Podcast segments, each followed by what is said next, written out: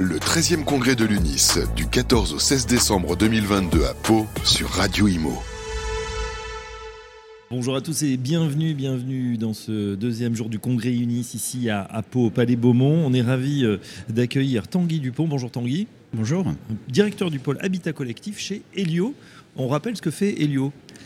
Oui, alors Helio, c'est un, un délégataire dans le cadre du dispositif des certificats d'économie d'énergie, un délégataire historique, donc habilité à, verser les aides certificats d'économie d'énergie, et également un bureau d'études thermiques euh, qui du coup propose de l'accompagnement pour les copropriétés, euh, notamment, hein, même si Helio est, euh, un acteur sur, sur d'autres segments.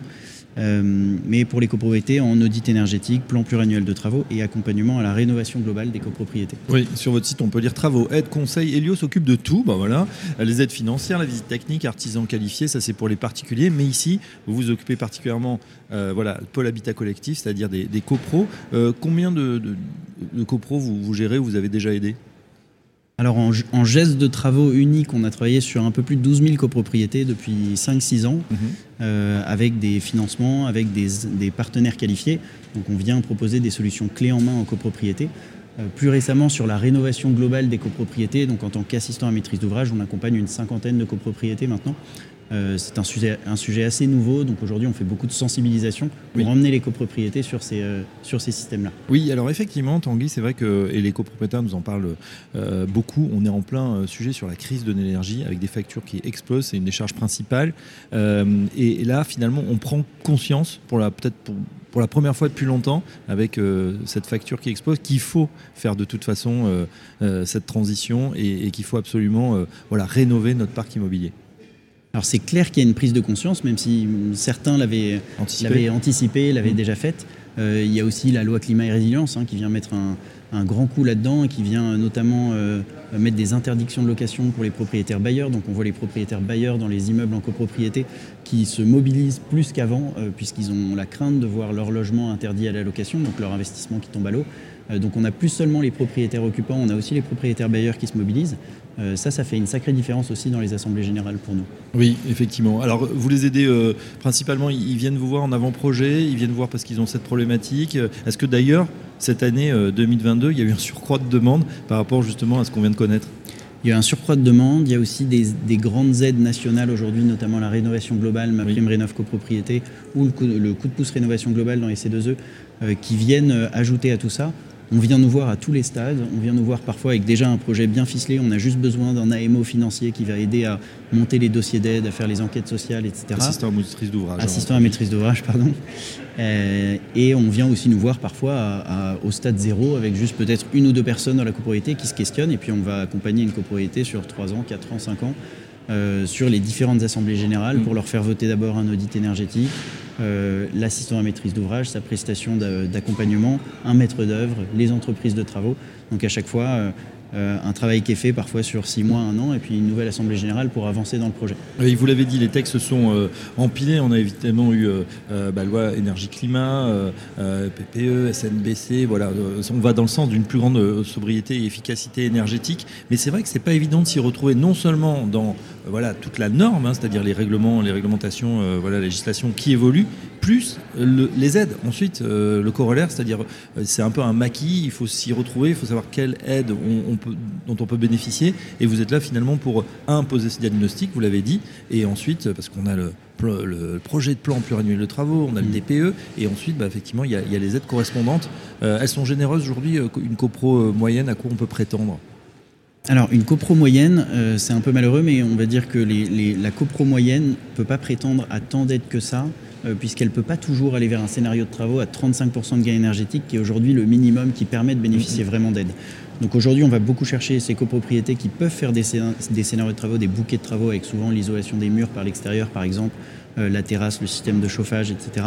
Et là, on va aller faire des euh, bouquets de travaux très bien financés.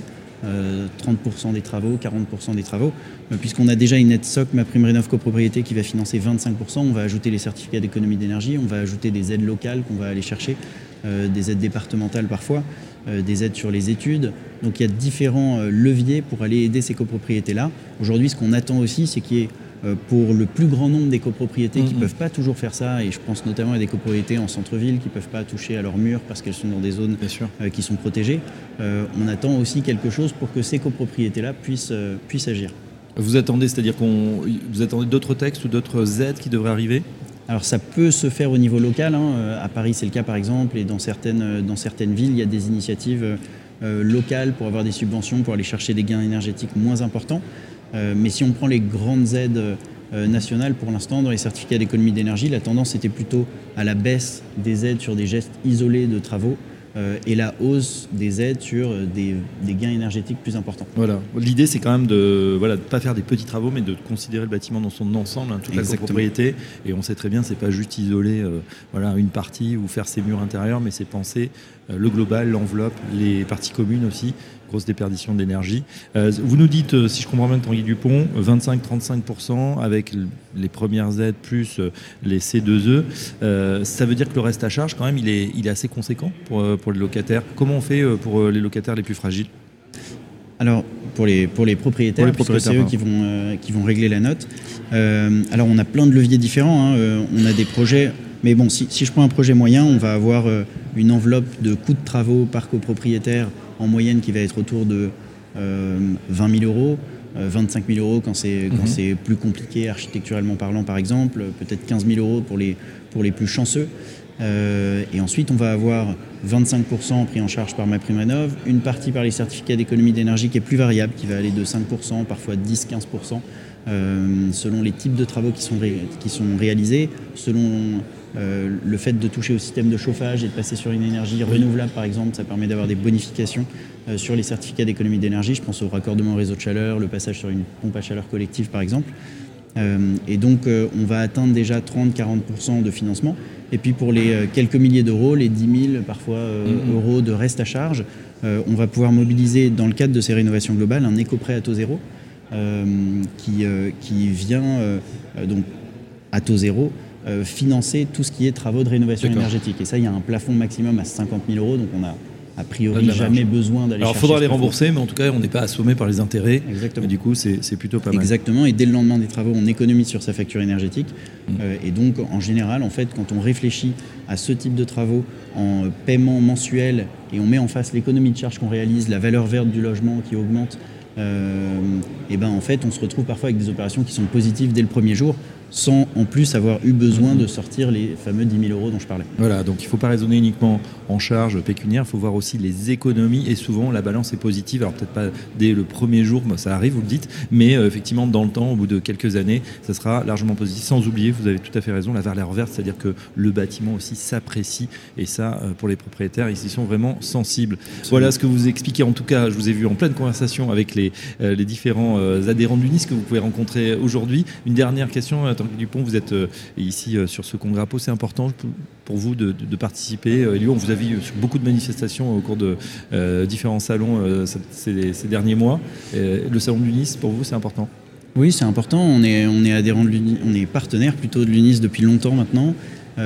C'est une des associations qui nous porte aussi, qui nous permet d'aller parler avec beaucoup de syndics et, qui nous, et qui pousse aussi les mêmes sujets que nous. Donc on a, on a vraiment tout intérêt à travailler en commun avec eux sur le sujet notamment de la rénovation énergétique.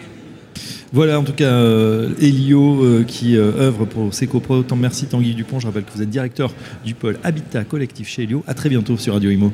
Merci. Le 13e congrès de l'UNIS du 14 au 16 décembre 2022 à Pau sur Radio Imo.